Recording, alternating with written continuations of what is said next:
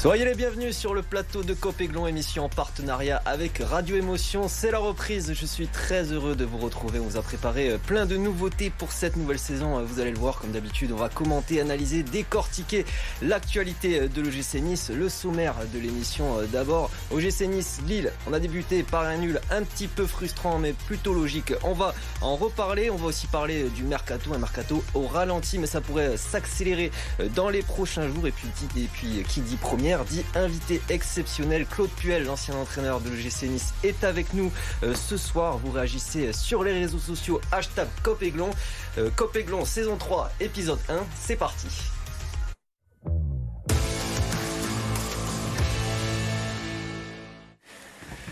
Pour m'accompagner autour de la table aujourd'hui, il est là toujours euh, titulaire indiscutable, fidèle au poste. Ça va, Alric? Bonsoir, Corentin. Je suis très content d'être là. On a un très beau plateau. Puis en plus, c'est une nouvelle aventure pour toi. Donc, je suis très content de t'accompagner cette saison.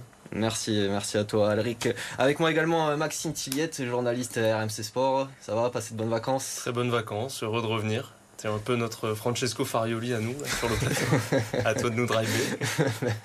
On va essayer de faire euh, aussi bien que, Francesco Farioli. Et puis euh, Jean-Philippe qui est, avec nous euh, ce soir, supporter fidèle de l'EGC Nice, également à, la tête du podcast Avanti Nissa. Ça va? Ça va, merci pour l'invitation et content de commencer une nouvelle saison en votre compagnie. Et puis je le disais, Claude Puel, l'ancien entraîneur de l'EGC Nice, qui est avec nous ce soir. Merci d'être avec nous, d'avoir accepté notre invitation, Claude Puel. Merci à vous. Euh, on commence tout de suite avec euh, l'humeur du jour d'Alric. Hein, on met les, pieds dans le plat. Et toi, tu avais envie d'être un petit peu positif hein, pour cette reprise. Oui, j'aurais pu dire que j'étais très déçu du résultat, que c'était un match avec du bon et du moins bon. Mais en fait, c'est le plaisir de retourner au stade avec un nouvel entraîneur, avec de nouvelles ambitions, peut-être un peu revu à la baisse, mais plus juste avec le, ce que l'OGC Nice sait faire. Donc j'ai envie de voir du positif et euh, je pense que ça va être une belle saison. Je me mouille un peu, je pense qu'on va faire une belle saison. Allez, on plonge tout de suite dans le match OGC Nice contre Lille. Score euh, un partout euh, vendredi soir à l'Alliance Riviera. Ça avait bien débuté pour les Aiglons avec Gaëtan Laborde qui avait ouvert le score à la 18e minute de jeu après une récupération haute de Turam et un beau travail de fixation de Mofi. Égalisation lilloise en fin de match, 94e minute sur coup de pied arrêté, euh, Bafodé, Diakité. Claude, je me tourne vers vous en premier. C'est un scénario plutôt frustrant pour, les Niçois, mais au vu de la, globalité du match, de cette physionomie, c'est plutôt logique ce, résultat nul. Hein. Frustrant surtout euh, par rapport à ce but pris dans les arrêts de jeu, bien, bien sûr. Après, sur, euh, sur la rencontre, je pense que c'est à peu près équitable parce que, parce que je trouve que Bulka a été extraordinaire pour son premier match euh, de la saison. Il a, il a rassuré ses partenaires, il a gagné beaucoup de, face à face.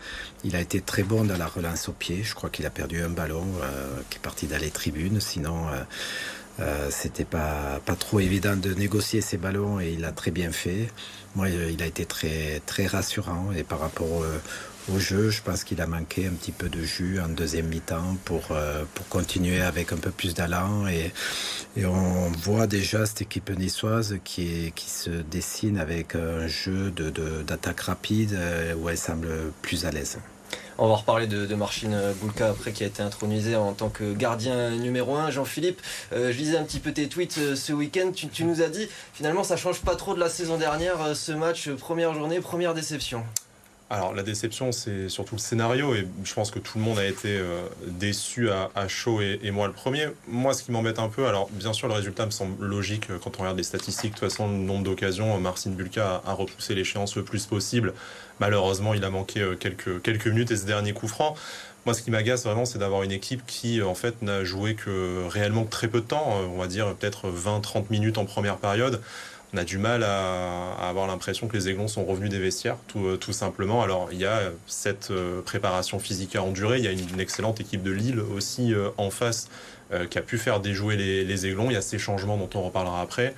Mais quand même, je pense que s'il y a un principal axe de progression à avoir pour le Justice cette saison, c'est d'essayer de faire des matchs plus constants, plus cohérents, plus complets tout simplement. Et je pense que si on arrive à jouer une majorité du temps du match au niveau qu'on a pu voir en première période, bah, dans ce cas-là, on pourra se permettre de rêver à vivre une, belle saison. Mais 25 minutes par rencontre, euh, c'est encore bien peu malheureusement à mon goût. On va regarder la, première composition d'équipe de, Francesco Farioli, celle qui nous avait euh, concocté pour cette première journée de Ligue 1 du classique finalement avec un 4-3-3, le retour de Youssef Attal dans le, couloir droit, euh, Youssouf, Youssouf qui a été préféré à, Boudaoui qui était un petit peu juste, et puis les recrues intégrés, euh, Sanson et Boga. Maxime, au-delà du choix des hommes, on en reparlera après de, ces hommes-là. Lors de son intronisation, Francesco Farioli avait annoncé du, jeu haut avec, avec de la possession, joué dans, dans le coin adverse finalement, c'est pas ce qu'on a vu pour l'instant. Hein. On s'attendait à un entraîneur qui allait prendre des risques sur le terrain. On, l'a vu, c'est assez audacieux. On a vu sur les sorties de balles notamment où euh, on n'a pas pris peur euh, lorsque les Lillois allaient chercher justement très haut à essayer de ressortir. Quasiment, euh, j'en vois Dante chercher quasiment automatiquement Melvin Barr à l'aveugle. Puis très peu d'erreurs aussi. C'était oui, mais un jeu de positionnement quasi clair pour, le, pour les joueurs qui savaient où, où ses coéquipiers, où leurs coéquipiers étaient placés ça a été risqué, parfois il y a eu quelques petites sueurs, mais l'un dans l'autre, on a, eu ce petit jeu qui était intéressant à suivre en tout cas. Parfois c'est passé, parfois ça a été plus compliqué. En deuxième mi-temps, en revanche, ça a été beaucoup plus compliqué. On savait que cette équipe, elle était déjà la saison passée très axée sur du pressing et de la transition suite au, au paire de balles ou plutôt aux récupérations, notamment de Kefren Turam en première mi-temps. Euh, en deuxième mi-temps, c'était en revanche un peu plus compliqué. Claude Puel, je parle à, l'entraîneur, c'est compliqué de mettre euh, une nouvelle philosophie de, jeu en place. Ça, prend du temps, hein, ça se fait pas tout de suite. Euh, on dit qu'il y a les matchs amicaux, ça suffit un petit peu, mais non, il y, a, encore beaucoup de travail après la première journée euh, de championnat. Oui, mais je pense que l'entraîneur verra comment mieux se positionner son, équipe, mais je pense qu'il y a l'effectif manque euh, un petit peu de, techniciens pour jouer haut et avoir des attaques placées. On la voit plus à l'aise euh, avec des espaces comme pour Kefren ou d'autres. La, touche technique, c'est la bourde qui est, capable de l'avoir, Sanson. Mais après, que ce soit Mofi, que ce soit Baka, c'est pas des joueurs de, surface qui, puissent combiner dans des petits espaces. Ils ont besoin justement d'espace pour, pour, se, pour se révéler. Et donc, je, pense que le, comment dire, l'effectif est bâti pour le moment, surtout pour jouer euh, des transitions plutôt que du jeu, du jeu haut. Donc, ça peut repartir de derrière, il n'y a pas de problème, parce que le, gardien semble à l'aise avec les pieds, avec Dante, Todibo, euh, c'est intéressant aussi. Mais après, euh, pour jouer haut et et euh, trouver des petits espaces euh, et combiner, ça va être autre chose. Il y a aussi une question d'automatisme. Je pense que les joueurs ont besoin de répéter les mêmes schémas, prendre l'habitude de faire tout ça ensemble, et ça, c'est une question de temps. On va parler du, coaching de, Francesco Farioli. Il y a un quatre changements avant l'heure de jeu. Hein. À la mi-temps, euh, Lotomba qui a remplacé Youssef Attal, puis Rosario Diop à la place de Turamé Boga, Guessant à la place de la Borde. Est-ce que tu as compris ce, ce coaching, Alric? Alors, euh, euh, le remplacement d'Atal, par exemple, je l'ai compris parce que euh, Farioli l'a justifié par le carton qu'avait pris Youssef en, en première mi-temps, surtout qu'il aurait pu se faire expulser à cause d'un deuxième gros tacle qui vraiment l'a mis très très limite. Après, il a dit clairement que le, reste des changements, c'était aussi par rapport au carton. Là, je le, je le, rejoins moins parce que je pense que des joueurs comme Laborde, comme Thuram sont capables de se, de se maîtriser. Dès qu'il a fait ces changements-là, on a perdu beaucoup d'allant offensif. Euh, il y a eu beaucoup moins de, pressing vers l'avant. En plus, on s'est retrouvé avec Mofi qui s'est euh, s'est un peu légèrement blessé, qui a dû sortir. Ce qui a fait que euh, Sanson n'a pas pu sortir et donc on, s'est retrouvé au terrain un peu. C'était un peu compliqué. Maintenant, ce que j'ai trouvé un peu frileux sur cette fin, sur cette fin de match, je m'attendais à ce qu'il laisse des joueurs d'expérience comme, comme Laborde et Thuram un peu plus présents. Et j'espère qu'il a appris de, de cette difficulté, cette première difficulté. Nouvelle saison, nouvelle rubrique dans Cop On passe tout de suite au top flop.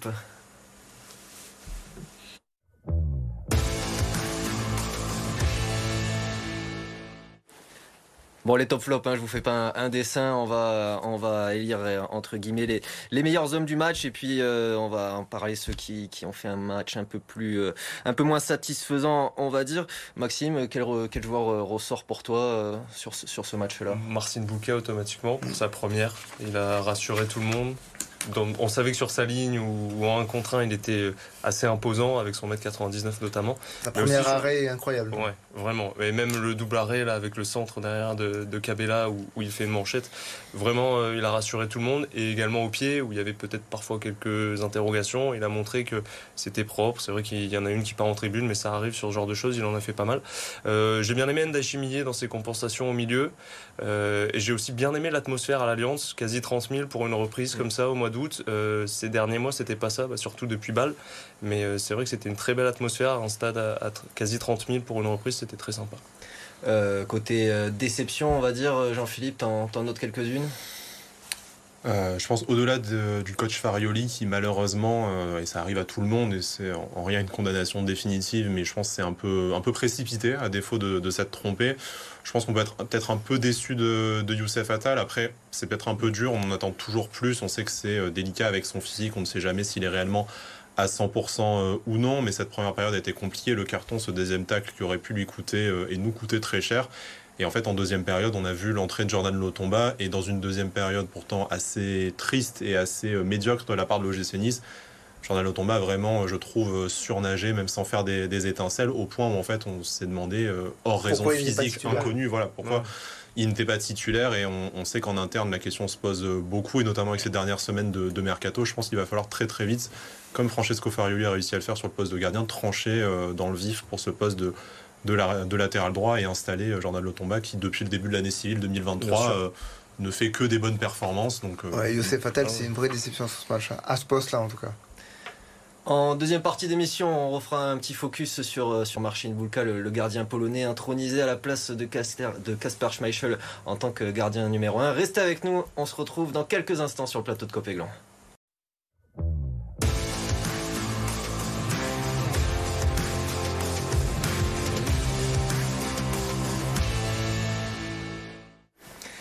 De retour sur le plateau de Copéglon, émission en partenariat avec euh, Radio Émotion. Avant notre nouvelle rubrique, euh, le focus, on se concentrera sur euh, le match de Marcin Bulka. Tu avais un petit mot à dire sur, sur les top flops, Maxime Un mini flop. Je suis pas d'accord. Je le dis tout Ça a fait débat pendant la pub. un mini flop pour Dante quand même. parce que c'est dur, je sais, il est irréprochable. 40 ans en octobre, ainsi de suite. mais le marquage. Je sais, c'est le temps additionnel, la fin du match, mais c'est lui qui lâche le marquage un petit peu sur Jakité. Et s'il y a bien un joueur dans lequel on n'attend pas ce genre de petite erreur, de, petit laxisme, le petit temps de décalage. C'est lui, avec toute son expérience. Malheureusement, c'est peut-être ça, ça joue sur des détails et c'est ça qui coûte peut-être deux points euh, sur cette première journée. Vous partagez euh, cet avis, Claude Puel, euh, à ce moment-là du match, 94e minute Moi, je suis un faible pour Dante. Ah oui, qui ne l'a pas Je l'ai lancé à Lille et bon, c'est ce qu'il réalise, même sur son match encore à 40 ans, c'est dingue. Toujours aussi fort dans le placement, mais c'est une absence. Peut-être, ça se discute. Bon, on va parler de, de Marcin Bulka, le, gardien polonais. Ça y est, il a enfin débarrassé de ses soucis euh, de santé euh, de, la saison dernière. Enfin intronisé euh, numéro 1, j'ai envie de dire, à la place de Casper Schmeichel. Jean-Philippe, comment tu l'as trouvé, euh, Marcin Bulka On sait que les supporters le, réclamaient hein, en, tant que titulaire. Ouais, enfin, j'ai envie de dire. Alors, euh, on, Attention ce que tu vas dire sur on pourra reparler du, du, jeu au pied, mais Marcin Bulka nous avait, nous avait jamais déçus. Alors, assez peu de matchs, hein, cette épopée en Coupe de France et quelques matchs euh, en, Coupe d'Europe quand Lucien Favre avait mis en place cette, cette alternance, certes de courte durée, mais j'ai pas souvenir d'un vrai mauvais match. Il y a même, même plutôt des bons matchs dans, dans le lot. Et quitte à mettre un gardien dans lequel on n'avait peut-être pas une entière confiance, on va pas me faire croire qu'en Casper Smechel, euh, le club et ses coéquipiers avaient une super confiance, ben, autant mettre celui qui est le mieux intégré dans le projet du club, le plus jeune, celui qui a un avenir à, à l'OGC Nice euh, tout simplement. Il y avait ce doute sur son jeu au pied, alors c'est un jeu au pied qui est différent. C'est sûr qu'Asper Smeichel cherchait peut-être des transitions euh, un peu plus rapides, à casser, des, lignes. Un jeu au pied qui était un peu plus risqué, mais qui a trop peu payé, malheureusement, je pense, ces derniers mois. Marcin Bulga, c'est peut-être un peu plus scolaire, c'est un peu plus court, mais ça reste rapide, ça reste propre. Et après, il a des joueurs devant, que ce soit Dante, euh, Todibo, qui ont quand même des capacités de relance, mm. qui sont euh, voilà, qui n'ont pas des boîtes à la place des, pieds non plus. Donc moi, je ne vois pas pourquoi on s'est privé autant de temps. Je pense qu'il y a aussi des raisons euh, politiques et salariales, bien, bien évidemment. Mais ça ne me surprend pas, son, son, très bon match. Après, il va falloir confirmer dans la durée, c'est le plus dur. Mais pas surpris et très content qu'enfin, il prenne sa place dans, dans les buts. Quatre arrêts pour euh, Marcin Bulka contre, euh, contre Lille, dont cet arrêt fantastique hein, face, face à Rémi euh, Cabella. Il faut le dire. On va parler du mercato désormais, puisqu'on parle de Casper Schmeichel. Il est en instance de départ. Un point sur le mercato. Donc, à ce jour, seulement deux joueurs ont rejoint l'OGC Nice, en plus des retours de prêt de, Claude Norris et de Evan Guessant. Il s'agit de Morgan Sanson, arrivé en prêt d'Aston Villa, et de Jérémy Boga, transféré de la l'Atalanta Bergame. côté départ, vous les voyez à l'écran les départs de l'OGC Nice. Et puis cet après-midi, on a appris que Sergio Akime euh, serait proche de, de l'OGC Nice. Un accord aurait en tout cas été trouvé entre son club Almeria et euh, le gym, selon les informations de, Foot Mercato. Je me tourne vers toi, Maxime. Qu'est-ce qui manque à cette équipe pour, euh, pour avoir un, effectif au, complet pour, pour, jouer sur, sur, sur les tableaux dans lesquels l'OGC Nice sera engagé Pas beaucoup de tableaux, mais malheureusement. Mais un latéral gauche, oui, c'est la priorité qui avait été annoncée déjà depuis quelques semaines par Florent Ghisolfi. Mais sinon, je trouve que le mercato dans l'ensemble est plutôt satisfaisant. Euh, il y a eu ces deux apports précis avec des profils euh, dont le GC avait besoin, Boga et, et Sanson. et puis dans le sens des départs, surtout, il fallait faire un petit peu de. amener un petit peu un un nouvel état d'esprit dans, dans, ce vestiaire et faire sortir quelques salaires qui étaient là depuis quelques temps, des joueurs qui ont eu leur chance, qui n'ont pas su la saisir euh, par moment. Je pense à Kevin Stengs, je pense à Casper Dolberg qui est revenu d'un énième prêt et qui a trouvé une porte de sortie à, à Anderlecht. Voilà, fallait trouver des solutions et euh, l'effectif semble euh, taillé euh, pour euh, Francesco Farioli avec euh, des postes doublés sauf celui d'arrière gauche. Alors on a beaucoup parlé du, mercato niçois tous les deux, surtout la saison dernière, hein, ce mercato assez, assez surprenant à la patte très anglaise, on, va très dire. Cette année, qu'est-ce que tu en penses de ce mercato? Bah, J'en pense que tous les, les joueurs qui étaient avec l'étiquette Ineos l'année dernière sont tous partis et ça c'est aussi pour des raisons pas forcément sportives, il y a aussi beaucoup de raisons, enfin les salaires étaient énormes et ils n'ont pas tous apporté euh, satisfaction. Je vais dire quelque chose qui va peut-être faire grincer des dents, mais il y aura peut-être un joueur que j'aurais gardé, c'était peut-être Aaron Ramsey. Mais bon, il est rentré chez lui, c'est euh, satisfaisant pour tout le monde. Aujourd'hui, ce que j'apprécie, c'est la discrétion, peut-être, même si ça peut énerver un petit peu les, supporters, c'est la discrétion autour des, pistes qui sont évoquées pour l'OGC Nice. L'arrivée de Boga et de Sanson, Bon, c'est pas des pistes qui sont inconnues pour l'OGC Nice, c'était des, noms qui étaient déjà arrivés il y a quelques temps. Ils sont là, euh, Sanson apporte grande satisfaction, Boga c'est sur le devenir, donc moi j'y crois. Et puis le poste de latéral gauche, ça fait 6 ans depuis d'Albert qu'on l'attend, donc euh, je pense que maintenant ça devient prioritaire, plus que prioritaire. Claude Puel, euh, je me, concentre sur, sur Morgan Sanson. Est-ce que pour vous, il a ajouté une, vraie plus-value? Plus Est-ce qu'il a changé le, le jeu d'OGC Nice? Faudra voir les, les, Pour les, les, matchs suivants. Sur un match, on peut pas, on peut pas dire. Euh, euh, formuler ça comme ça, mais, c'est vrai que c'est un très bon joueur, donc c'est un très bon relayeur et, ça fait du bien à l'OGC Nice parce que justement, je pense que l'OGC Nice a besoin de, joueurs de ballon également et pas simplement des joueurs de, transition ou de, percussion. Et il y en a beaucoup dans l'effectif, donc Sanson, comme, euh, comme Laborde, cette touche technique et peut-être un élément supplémentaire un peu plus haut placé, ça serait bien également. Et voilà pour euh, le mercato niçois, ça pourrait s'accélérer euh, dans les, dans les prochaines semaines. Hein. Il en reste que, que, deux, donc il va falloir, euh, il va falloir se dépêcher un peu. Exactement, Eric. je me tourne vers vous, Claude Puel. Vous avez reçu un vibrant hommage vendredi soir en avant-match de Nice-Lille. Hein. Les, deux, les, supporters des deux camps vous, ont, vous ont acclamé. J'imagine que, j'imagine que c'est toujours un moment particulier pour vous de, de revenir ici à Nice. Bah, c'est très sympa. C'est vrai que c'était un honneur et, et d'être euh, applaudi, soutenu euh, par le par le et, et puis euh, par la même le COP Lillois où je suis passé six, six ans. C'était sympa. Donc c'était très bien, je l'ai dit sur le, sur le terrain, les, deux COP, les deux, les, deux franges supporters, ça s'appréciait beaucoup et ça m'allait très bien parce que j'ai pris beaucoup de plaisir à Nice, comme j'ai pris beaucoup de plaisir à Lille. Alors, euh, je vais rapidement revenir sur, vos, années niçoises. Hein. Je vais résumer euh, quatre années en, deux phrases. Hein. Première saison, euh, une qualification en, Coupe d'Europe, ce qui n'était plus arrivé depuis une dizaine d'années. Il y a ensuite l'installation à l'Alliance Riviera. On se souvient aussi de cette fabuleuse saison 2015-2016 durant laquelle vous relancez à Thème Benarfa. Qu'est-ce que vous retenez de, ces années niçoises? C'est un tout, c'est un tout. bon, il y a, ce qui s'est passé sur le terrain, avec quand même des, résultats et, de, finir deux fois quatrième avec, avec un effectif qu'on a bâti sans aucun moyen et avec des, beaucoup de joueurs qui, qui venaient de, de divisions inférieures mais qui avaient cette touche technique et qu'on a fait travailler. On a sorti beaucoup de jeunes également du centre de formation. C'était un tout. Il y avait beaucoup d'émulation, beaucoup de joueurs qui se sont révélés. Euh, nice a profité par la suite également de cet effectif euh, sur la, en 2016 et, et puis, euh, et puis a, bénéficié aussi de, ventes conséquentes parce que c'était devenu de très bons joueurs qui étaient recherchés. Donc c'est tout, c'est tout, c'est tout ça et puis d'avoir participé à l'élaboration du, centre d'entraînement, d'avoir participé avec les dirigeants à, bâtir, à bâtir ce club. Et comme je l'ai dit au départ, sans aucun moyen. Et euh, on, a, on, a, on, a, fait quelque chose de, de, fabuleux. Qu'est-ce qui, vous... avait une question pour Qu'est-ce qui vous a poussé à rejoindre l'OGC Nice Parce que vous sortez de plusieurs saisons à Lyon, qui était quand même un des meilleurs clubs en France, si ce n'est le meilleur à ce moment-là. Une demi-finale de Ligue des Champions. Vous sortez d'une demi-finale de Ligue des Champions. Qu'est-ce qui vous pousse à revenir à ce côté un peu plus formateur à l'OGC Nice, sans moyens, comme vous l'avez dit, et faire un vrai travail de fond dans un club qui était grandement malade?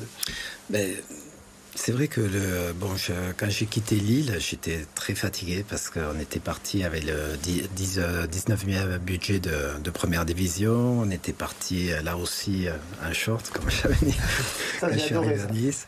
Et, et, donc pendant deux ans, on avait on avait joué le maintien et puis on avait continué avec tous ces joueurs et on avait connu deux fois la Ligue des Champions. Donc j'étais fatigué parce que c'est énorme comme, comme investissement, comme travail. Et part, après Lyon, j'avais pris une année sabbatique et le, le président River m'avait m'avait contacté.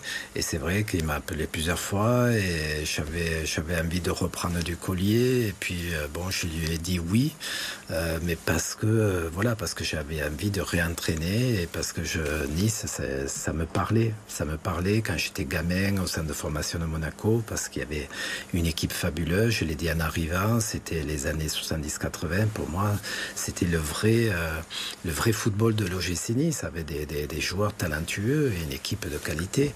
Donc c'est pour ça que j'avais envie de, de, de, tenter quelque chose, mais euh, c'est vrai en partant de très très bas, puisque on était interdit de recrutement à titre onéreux, 15 joueurs quittaient l'effectif. Enfin, c'était un truc euh, un petit peu dingue, quoi. Mais toujours, euh, c'est toujours ce truc de construction et de bâtir, et puis un petit peu David contre Goliath, c'est-à-dire partir de bas et de se dire, eh ben, on, va taper les, les, meilleurs haut. Et j'ai toujours eu ça, moi, et voilà. Et toutes ces anecdotes, elles sont à retrouver dans votre biographie, libre, 50 années de, de football racontées aux éditions Solar, sans détour. Hein. Merci d'avoir été euh, avec nous euh, ce soir, euh, Claude Puel. Un coup d'œil hein, sur le classement, hein, même si ça reste anecdotique. C'est la première journée de Ligue 1. L'OGC Nice, dixième à l'issue de cette première journée. Voilà, ça change pas trop de la fin de saison dernière. On jette aussi un coup d'œil sur le calendrier. Les Aiglons qui se déplaceront à Lorient dimanche prochain à 15h avant la réception de l'OL à l'Alliance Riviera. Rapide tour de table. Alric, ces, prochaines semaines, tu les, tu les vois comment? Je les vois bien je suis positif pour cette saison. J'ai dit, je serai positif pour cette saison. Jean-Philippe? Des points et des recrues, et le plus vite possible, ce sera le mieux. Claude Puel, si on peut vous, demander un petit, un petit pronostic, à quelle place vous voyez le Nice cette saison? Euh, Il y a beaucoup de prétendants. Des champions peut-être? Beaucoup. Euh, il y a, des, ossatures d'équipes qui, me paraissent plus, euh, plus fournies, mais je pense que bien sûr Nice, avec ses supporters, parce que comme, tu l'as souligné, euh, c'était super l'ambiance qu'il y avait, 30 000 à l'Alliance. Il n'y a pas de raison de ne pas faire un bon championnat. Merci euh, Maxime d'avoir euh, été avec nous. Hein, on pour l'invitation. On se voit au stade. Hein. et puis euh, deux rendez-vous à vous donner. La campagne de don de sang rouge et noir de l'OGC Nice qui a débuté ce lundi et qui se poursuit jusqu'à samedi à la Maison du Don de Nice. Et puis ce mercredi, la présentation officielle de l'effectif de l'OGC Nice à la Villa Masséna. C'est ouvert aux abonnés et c'est une première depuis 10 ans que cet événement est organisé. Alors profitez-en. Je voudrais remercier Stéphanie Chardavoine à la réalisation et j'ai une pensée toute particulière particulière ce soir pour Sébastien Serrano. J'ai la lourde tâche de lui succéder. Je vais essayer de faire aussi bien de lui, aussi bien que lui. Voilà. On se retrouve la semaine prochaine, même heure, même endroit. Salut à tous.